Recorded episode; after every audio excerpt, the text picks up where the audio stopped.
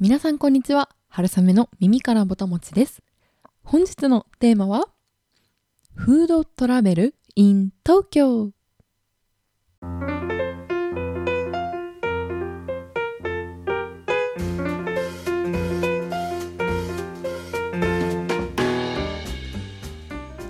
このポッドキャスト「春雨の耳からぼたもち」では食べることをこよなく愛する食いしん坊会社員である私春雨が皆さんの棚ではなくお耳からぼたもちが落ちてくるようなそんな食にまつわる楽しい情報をお届けしております。はいというわけで、えー、今日も聞いてくださっている皆さん、えー、本当にいつもありがとうございます。久しぶりの配信になったんですけれども今日は東京で世界中の食事が集まっている街だなと思ったのでそんなお話をできればいいなと思っています。というのも私が最近行ったお店がもうそれはそれはありとあらゆる国の料理だなとちょっと写真を見返していて、えー、ふと思ったので今日は、ま、世界のちょっと有名なそれぞれの食事のまあ、文化というか世界三大料理のお話をした後に東京で最近私が行った美味しいお店のご紹介をできればなと思っています。なのでちょっと皆さんもぜひ一緒にですねいろんな国の美味しいご飯を食べた気持ちになって楽しんでいただけると嬉しいなと思います。はい。でまずこう世界にはまいろんな食事、まあ、それぞれの国によって文化がありますよね。でまあ日本食というのも、まあ、こう狭く言うと世界遺産に登録されたような和食とかあの本当にこう日本ならではの古代からある、えー、食事っていうところもあればこう西洋のお食事が入ってきて洋食っていう文化が生まれたりとか、まあ、こう最近だといろんな国の料理と掛け合わせて日本にしかないようなお食事が生まれたりとか、まあ、そういう広い意味でのあの日本食もあると思いますと。でいわゆるというか世界三大料理って皆さん聞いたことありますよね。はいご存知の方も多いと思うんですけれども世界三大料理っていうと中国フランストルコこの3カ国になりますと。でも私たちが普段、まあ、何食べよっかって、まあ、例えばランチとか友達と話してるところをぜひ想像していただけたらなと思うんですけれど大体こう和洋中じゃないですか？選択肢って。和か中華か洋かみたいな。でまああのエスニックも選択肢にあるかな私は大体その4つ友達と何食べるってシーンがパシッと来た時に、まあ、とりあえず選択肢は和洋中エスニックのどれの気分みたいなところからこう絞っていくことが多いです、まあ、ただこの和洋中エスニックってすごいこう幅が広くてこう、まあ、和食の中にも定食屋さんがあればうどんそばとかがあったりあとはま海鮮系もなんかちょっと定食ともテイスト違いますよねその日の気分で。とかまあ、洋っていうのも本当に広くて 洋の中にイタリアンがあったり多分その和日本食ではあるけれど和食ではないその洋食とかも、まあ、この洋に入ってきますよね。あとはまあフレンチとかも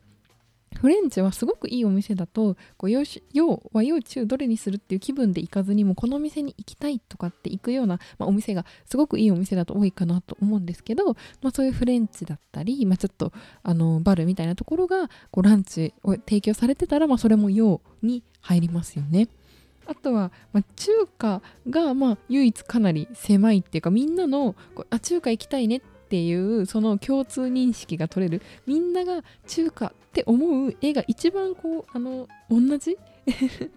みんなの認識が揃ってるのは中華かなと思いますね。はい。まあ、ラーメンがちょっと和食に入るか中華に入るかは あれですけど、中華はなんかこうみんなのイメージが一番統一されてる、そんなあのお料理屋さんな気もしますね。で、あとはまあエスニックっていうのが一番広いというか、何でもありかなと思ってるんですけど、タイ料理だったり、あとはまあシンガポール系であったりフォーとかねあのバインミーとかのベトナム料理もあればこうカレーもここに入ってくるのかなと思います。インドカレーとか。まあそんなこんなでですね。もう今挙げただけでも何個国あるねんっていう感じなんですが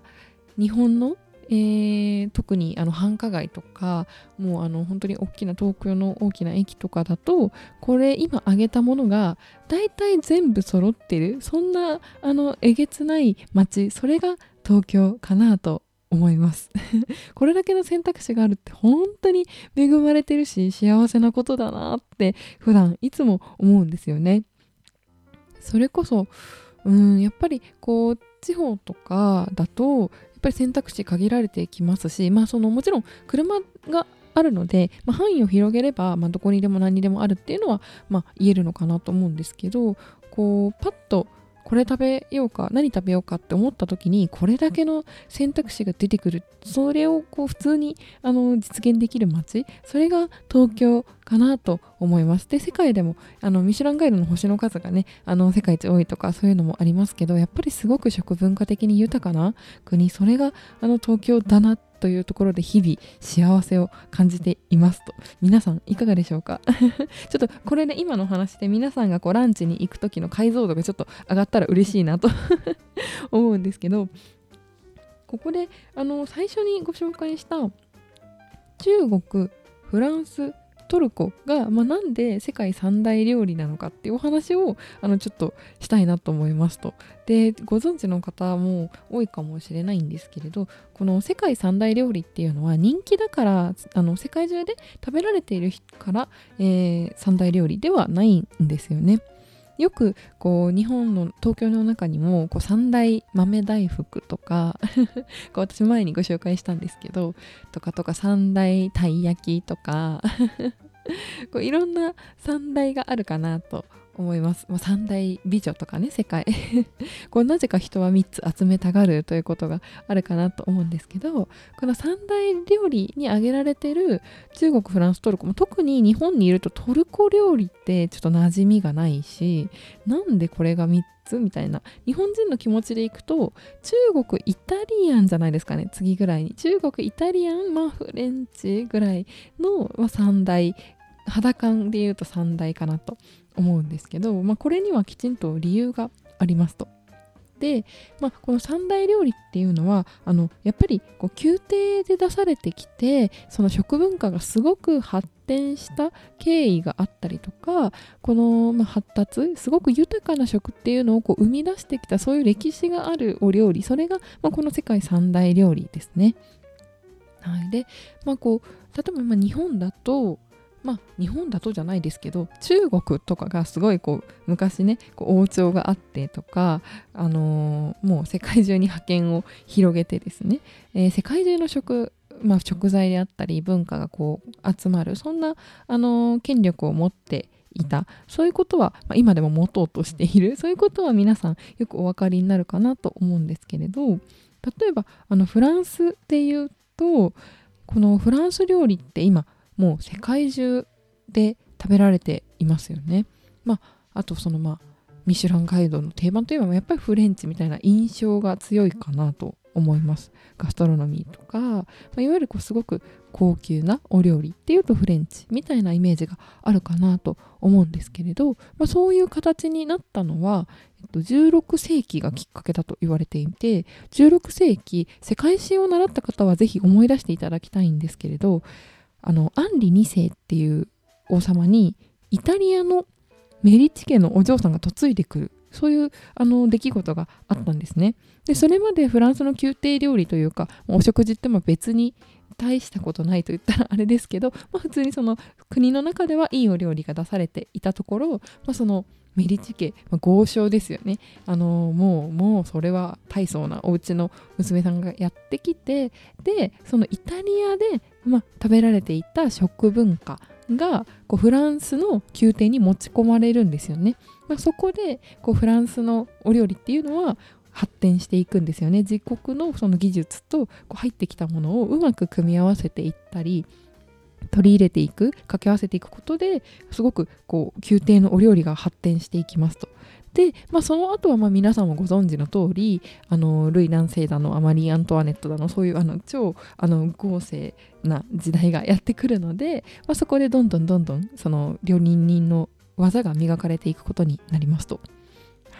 まあ、なのでそういう背景があってこの選ばれているんですよね。で、まあ、トルコとかもあのオスマン帝国とか皆さんご存知ですかね？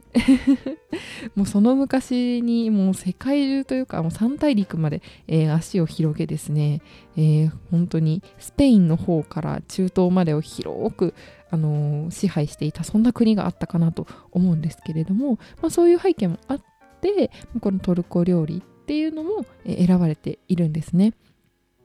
やっぱりこう古代あとはまあ古代からすごいあのイスラムのあのエリアって本当に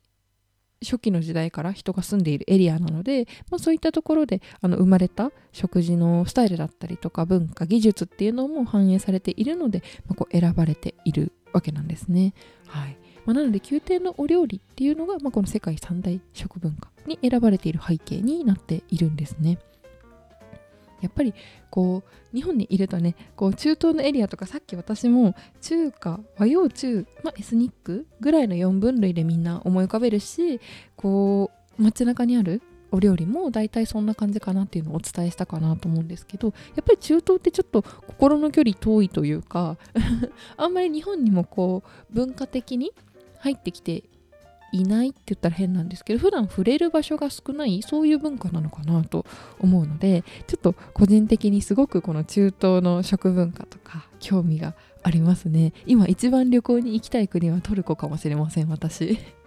いや行きたいんですよ。トルコでカッパドキアで頑張って早起きして気球を見たいっていうそういうあのちょっと夢があるんですけどトルコ行ってギリシャ行ってみたいなあのそういうツアーもやりたいなと思ってます。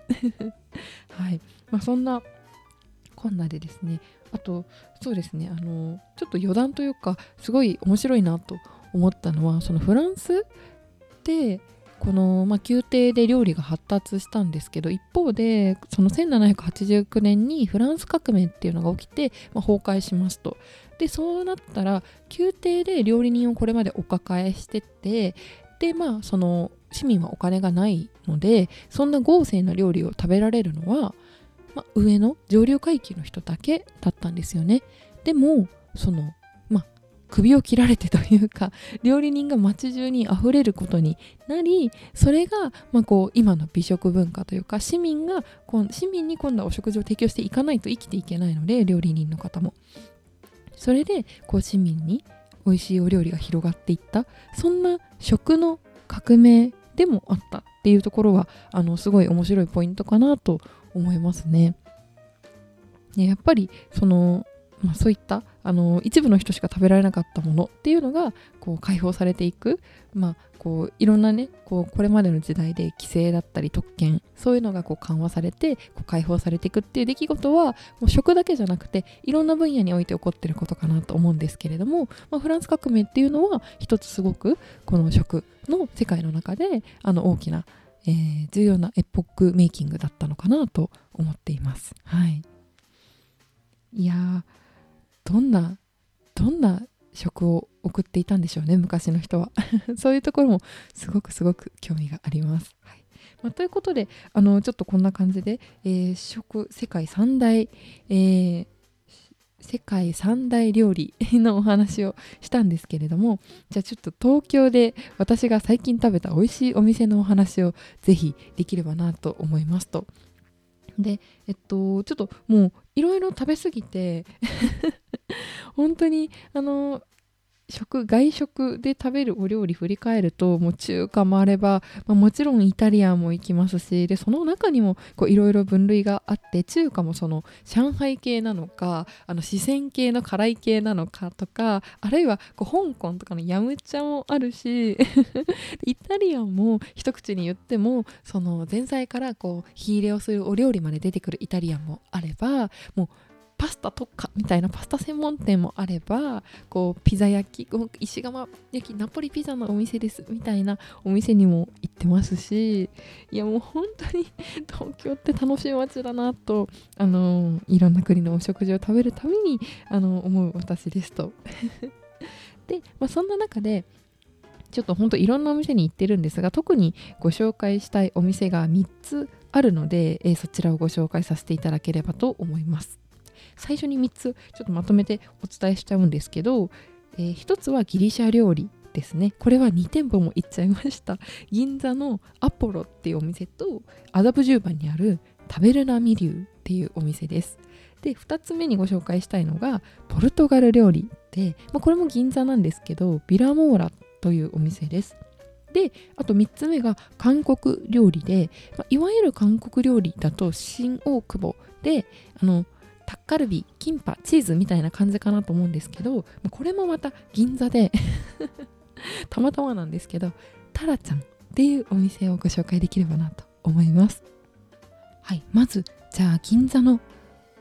ギリシャ料理と麻布十番のギリシャ料理をご紹介したいなと思うんですけれども、えー、銀座のアポロっていうお店はもう本当におしゃれで もう東急プラザっていう、まあ、東京東京プラザご存じない方のためにご説明すると本当にもう銀座のまあ一番ザ銀座のとこではないんですけど有楽町っていう駅の近くの方で大きな交差点の角にもうドーンと立ってて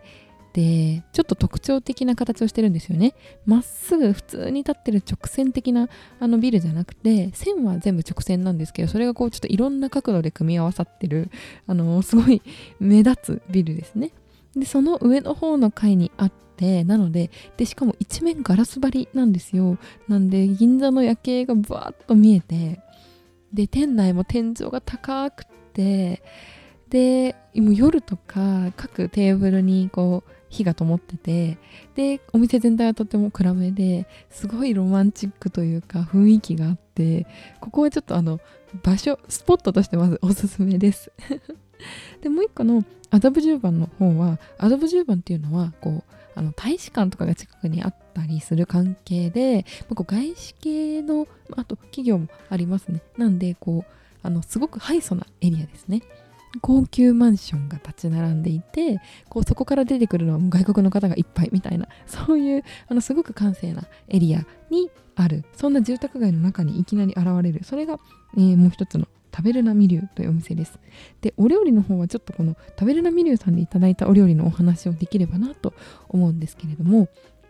このお店はなんで知っていたかっていうと孤独のグルメで五郎さんが 言ってたんですよね。それからずっと気になっていました。で順番としてはこの銀座の方に行く機会があってギリシャ料理ってすっごい美味しいと思ってでこのお店を思い出してでやっぱりもう一回ギリシャ料理食べたいって思ってちょっと結構近いスパンの間であのまたギリシャ料理を食べに行く。そういう、えー、機会でこの食べれなミリュウさんお伺いしたんですけどもう本当に本当に私はギリシャ料理が好きだなと思いましたと。っても美味しくて。でお料理3品サクッとご紹介できればなと思うんですけれどもあのもっと食べたんですけどね。特にご紹介したいのは3つで1つがあのピタパンと、まあ、いろんな3種類のディップをつけて食べるお料理ですね。はい、で3種類のディップっていうのがこう1つが多分ですあのザジキっていうギリシャヨーグルトってあるじゃないですか。あれを使ったソースディップでこうお味がうんとクリームチーズをイメージしていただけると分かりやすいかなと思います。そんな酸味と塩味のあるあの美味しいディップをこうピタパンにつけて食べるっていうのが美味しくてあとはこうひよこ豆のペーストと,、えーと、たらこが入ったたらもペーストですね。はい。これあのーギリシャってたらこ使うんだっていうのがちょっとびっくりしました。はい。日本だけだと勝手に思い込んでましたね。なんかこうからし明太子とか。あのそういう感じでこうなんか和なイメージがあるじゃないですか。なのであ海外でも食べられてるんだこのピンクのつぶつぶっていうのがちょっと意外でしたね。とっても美味しかったです。でこのピタパンにももうハーブがたっぷり乗っててその香りが良くてまたすごく美味しかったですね。で2つ目のご紹介したいお料理はあのギリシャ風サラダですね。これが私このお店で一番衝撃というか印象に残ってるお料理でっていうのも具材は本当にシンプルでトマトきゅうりピーマン紫玉ねぎですかね。多分この4つ。でそれが、まあ、全部生なんですよ。もう切ってお皿にもうガンガン乗っけてある。で多分ドレッシングはあえてあったかな。ちょっとでもそれもあの多分オリーブオイルとお塩ぐらいのもので本当に簡単に。本当にその薄味でほとんど別にドレッシングの味がすごいするっていうことは全くなくてさらっと何かにあえてあるという感じでした。でその上にもう大きなフェタチーズっていうギリシャのチーズがドーンと乗っててイメージもほんと真四角なんですけどあのキリのクリームチーズあるじゃないですか。あれのビッグサイズがもうお皿あのお皿の何て言ったらいいんですかね。お皿の円があるじゃないですか。でその中にこう正方形を円の中に正方形を描くぐらい。あの円の縁と縁をに当たる正方形ってイメージわかりますかね。そのぐらいあの大きい、えー、チーズが乗ってて。でもうそれがこう塩味とコクの役割を果たしてるんですよね。でそれをこう崩しながらスプーンで下の野菜と混ぜながらいただくんですけどまあこのサラダが美味しくて、まあ、このお店が調達されてるトマトとか野菜がとにかく美味しいだけなのかもしれないんですけどもうこのサラダが生野菜を食べてると思えないスピードでサクサク食べれてで多分オリーブオイルもすごくいいオリーブオイルだったんだと思うんですけど香りも良くてであのー、もうこっちにもバジルじゃないや ハーブがいっぱいかかってて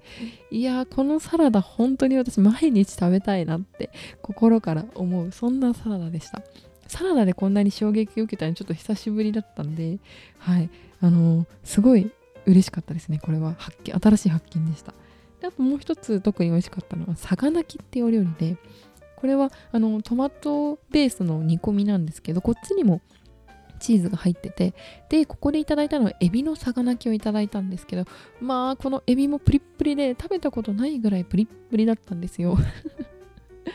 本当にちょっとこのお店はぜひぜひあの知らないと多分行けない行かないところにあると思うんですけどこの麻布十番の食べるなみりゅうさんちょっと遠いなって方や、えー、遠方から東京にお越しの方はぜひ銀座のアポロさん行かれてみてください。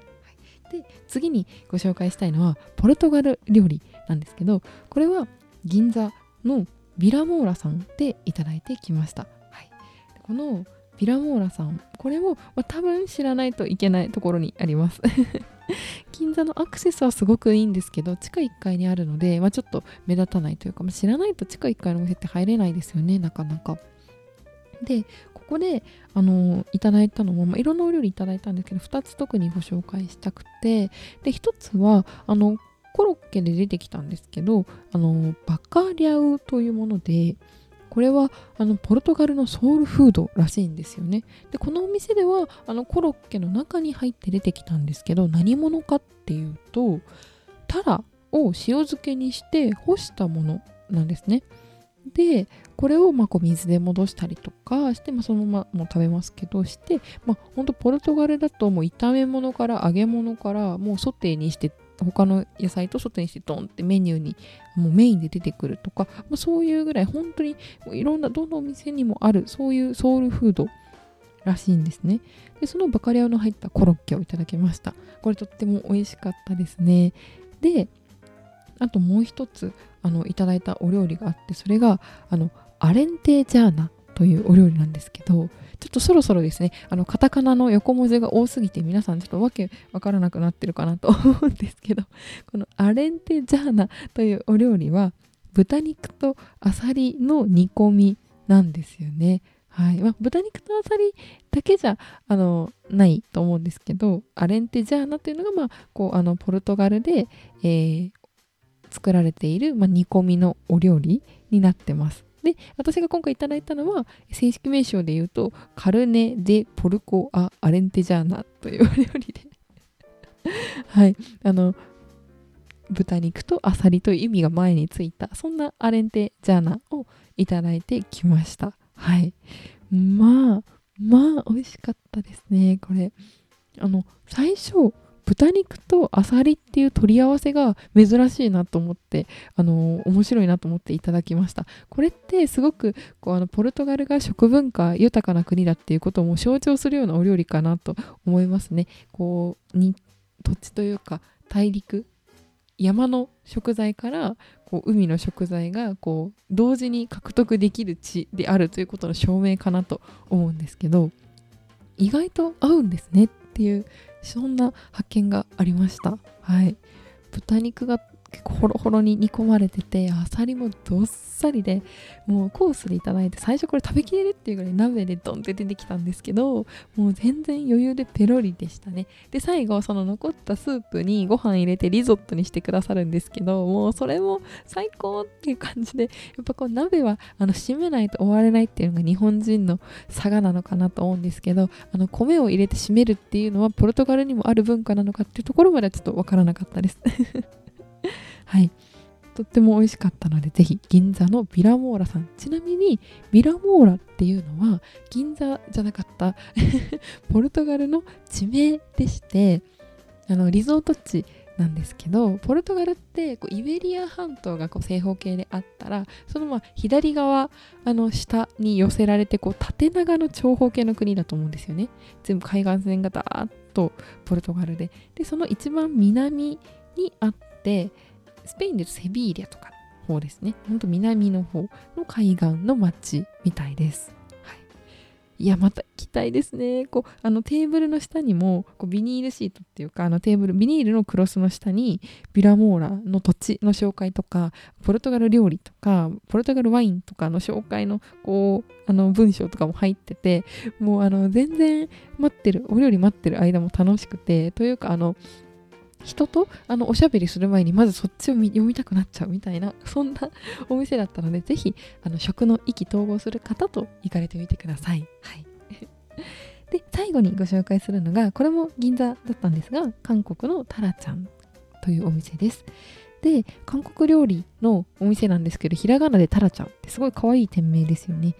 でこのお店なぜタラちゃんかというとこちらのお店もなんとタラを使った料理を出すお店だからなんですね。はい。で、韓国料理のもうほんとメニューは一つなんですが、プゴクというお鍋があります。お鍋？スープがあります。それを出すお店なんですね。で、プゴクっていうスープ、これどんなスープかっていうと、干したスケトウダラを使ったお料理なんですよ。で、この干したスケトウダラをプゴって言うらしいんですね。で、それがこう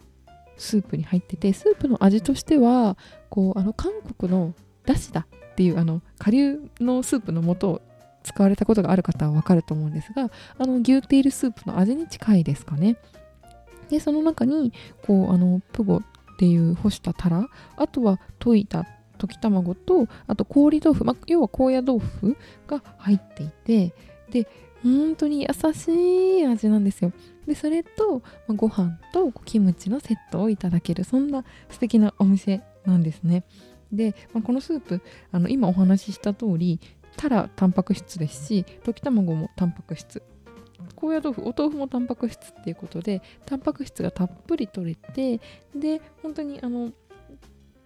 体に優しくて栄養満点のそんなスープがいただけます。韓国だとあの二日酔いの朝に食べるのに定番というか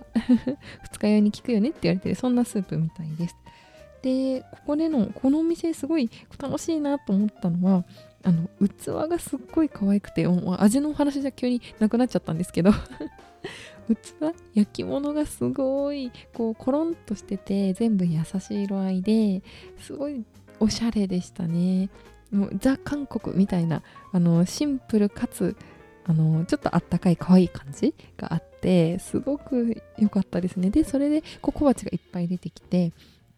あの最初に水キムチをいただけるんですよね前菜で。あの水キムチってあの赤くなくてあの辛くもないキムチが出てきてでそれもすごい美味しくてでさらにそのお料理が出てきたら、まあ、ご飯とそのプゴクとあとちゃいあのエビの塩辛が出てくるんですよ。それがまた美味しくて本当味としては本当あの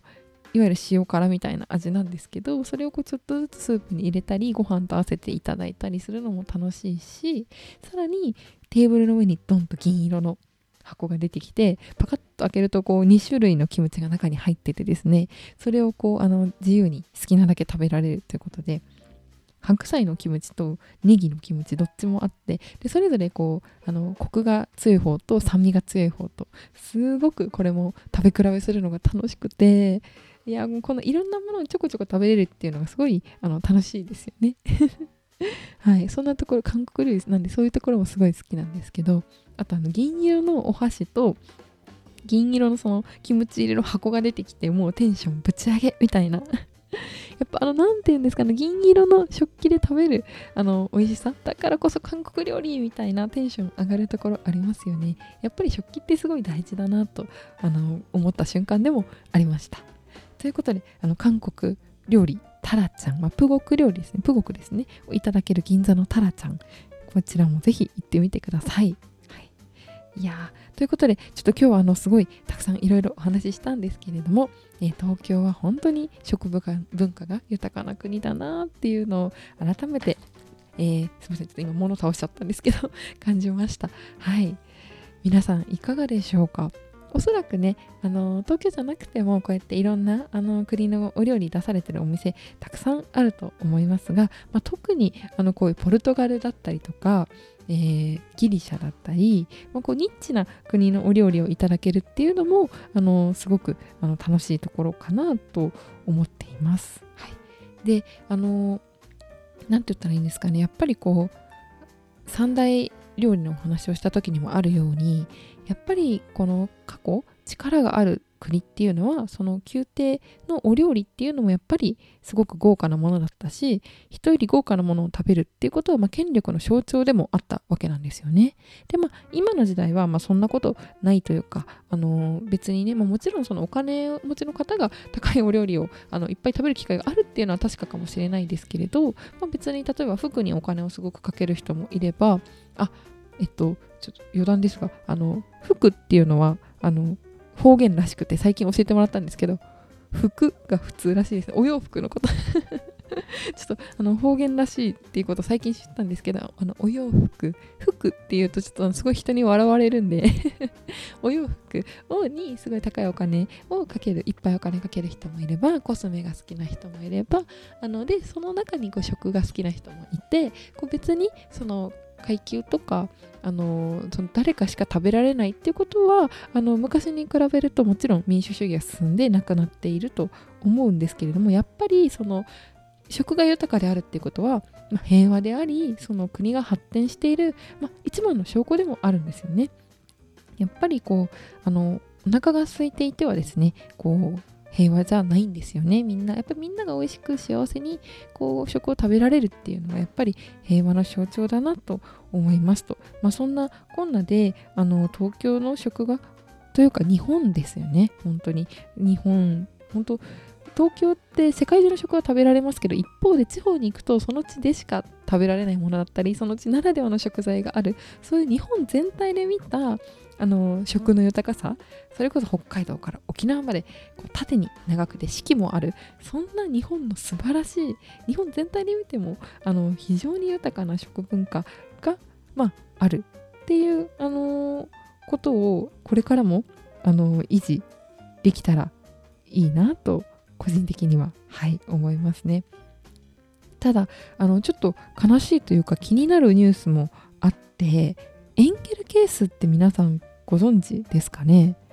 はいあのエンゲルケースっていうのは、まあ、あの家計消費の中に占める食費の割合ですね。でこのエンゲルケースっていうのがあの実は最近上昇していてですねまああのエンゲルケースってこれまで実はあの下がってきているんですよね。であのそのエンゲル係数なんであの下がってくるかっていうと、まあ、そのお金が普通にこう豊かになって食っていうのはこの生きていくために必要最低限なものなのでこれ絶対削れないというかなかなか減らせない家計費であってそれがこう家計に占める割合が高いっていうのはまあそのそうではない場合もありますけどこうすごく大きな統計的なデータで見るとそのやっぱり生活が苦しい方とかはその消費支出に占める食費の割合って高いんですよね。でそれが下がってくるっていうのはこう豊かになってくる表れでもあるとも言われていてでそれが最近すごくこうちょっと上がってきている、まあ、消費物価高とかもありますけど上がってきているあのそういうあのデータもあの出ているのでちょっと心配というかまああのちょっと演芸係数上がってきてるんだなっていうことであのちょっと感じた次第でございます。はい